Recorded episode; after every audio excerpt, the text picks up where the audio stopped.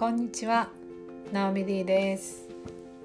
えー今回の音声は、えー日本からお届けをしています。で、えっ、と毎年あのだいたい1ヶ月ぐらいなんですけど、えー普段あの生活をしているオーストラリアから離れて、えー日本で、えーちょっと時間を過ごすっていうことを、まあ、過去10年以上ぐらいあの続けてきてるんですけどあの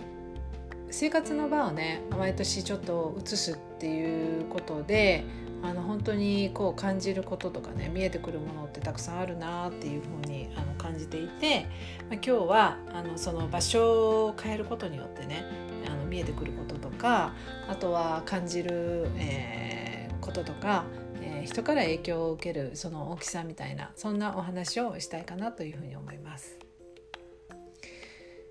で、えー、と普段私はオーストラリアの、まあ、ブリスベンという場所で生活してるんですけど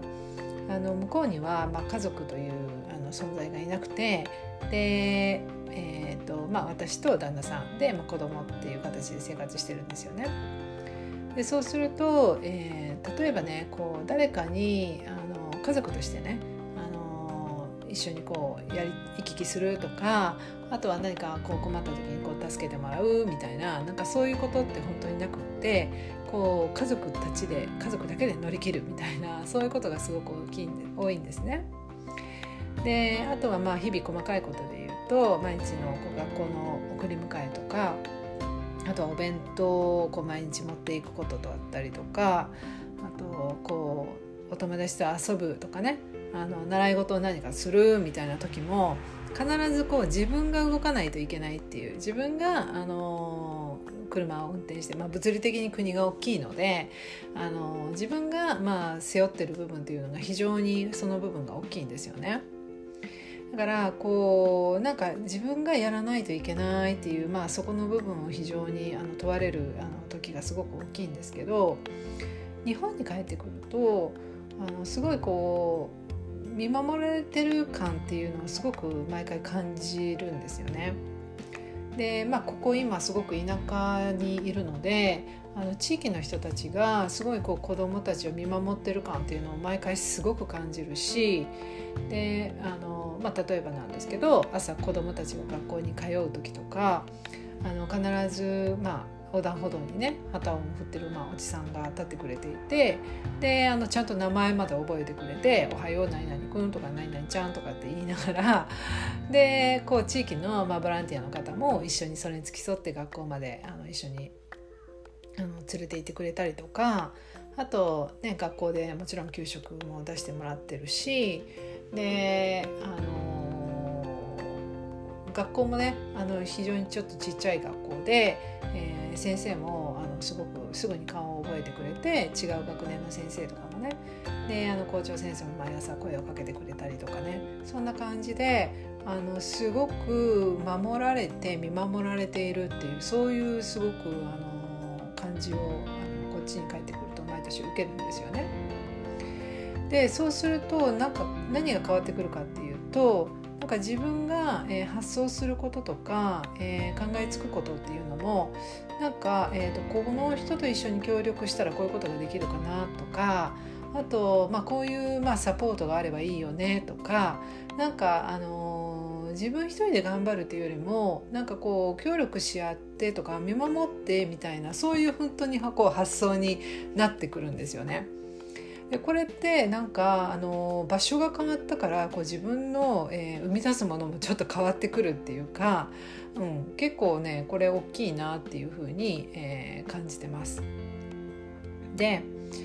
あの場所と同じように、えー人ですよね普段一緒にあのいる人から受けるエネルギーもあのすごく大きいなっていうふうに、まあ、いい意味でもね悪い意味でもあのそういうふうに感じてるんですけど向こうで、まあ、あの私たち家族で住んでいるので基本的に、まあ、どういうふうに、えー生活してようとどういうふうな仕事の仕方をしてようと、まあ、それほど、えー干渉みたいなものはないんですけど日本に帰ってくるとね、えー母親が生活しているお家でお世話になるしばらくお世話になるのでやっぱりこう母親がいろいろ言ってくるんですよね。あの子供を一番に優先しなさいみたいな。あのとか、えー家事はねこれだけあのまあ何て言うのかなあの先にこれをやるとかねなんかそういうことがあって結構ね自分がやろうとしてることとか仕事っていうのがすごくねこうエネルギー的にこう滞ってるなっていうのを感じるんですね。であのたまに母親がいないタイミングとかいるとあすっごいエネルギー通るわみたいな感じであのやっぱそこからすごく影響を受けててで、まあ、遠慮してることもあったりとかあのなんかこう、自分がやろうとしてることになんかこう罪悪感持たなくていい罪悪感がねあったりとかねそういうのもあのあるんだなっていうのに、えー、気づかされたというか、うん、だからこう例えばこれがね、えー、普段自分がこう、えー、囲まれている人がとても批判的なあのところだったりとかあの例えばまあ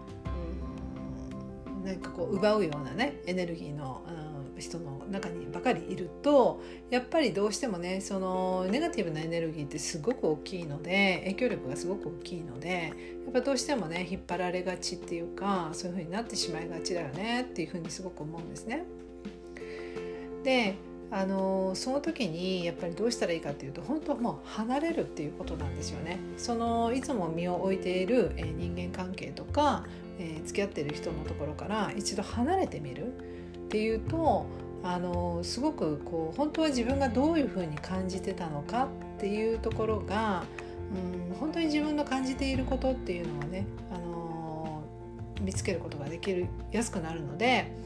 あの本当に離れるっていうことでねすごく気づくことがたくさんあるなっていうふうに、え、思ってます。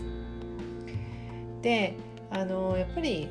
まあこれ誰もが言ってることですけど人はなかなか変えることができないだけど実際ねそれ頭で分かっていても実際には人を一生懸命変えようとしているあの行動ではね変えようとしているっていうことが起きてるのが私たちなんじゃないかなっていうふうに思うんですね。でもふっとそういう時でもあの少しあの一泊置いてねであの人を変えるっていうふうにあ変えようとしてるんだなっていう自分に気づいていったりとかあとは、えー、人を変えるよりも先にね自分から変わっていくっていうことであの相手はまず置いといてで、えー、自分がどういうふうに変わっていきたいのかとか、えー、変えていけるのかっていうところに取り組む方が結果的には、えー、その影響とかねそのエネルギーが周りに伝わってであの周りが知らない間に変わってたとかねそういうことって本当に非常に起こりやすいんだよねっていうふうに思います。これあの夫婦間の間でもすごくあると思っていて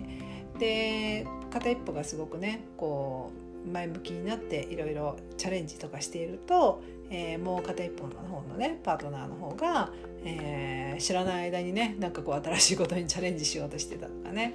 あのやっぱりこう自分から生み出すその相手がどうだこうだっていう前にあの自分から生み出すエネルギーっていうところにまずは、えー、集中をしていった方が本当に、えー、自分が、えー、行きたい方向とか、えー、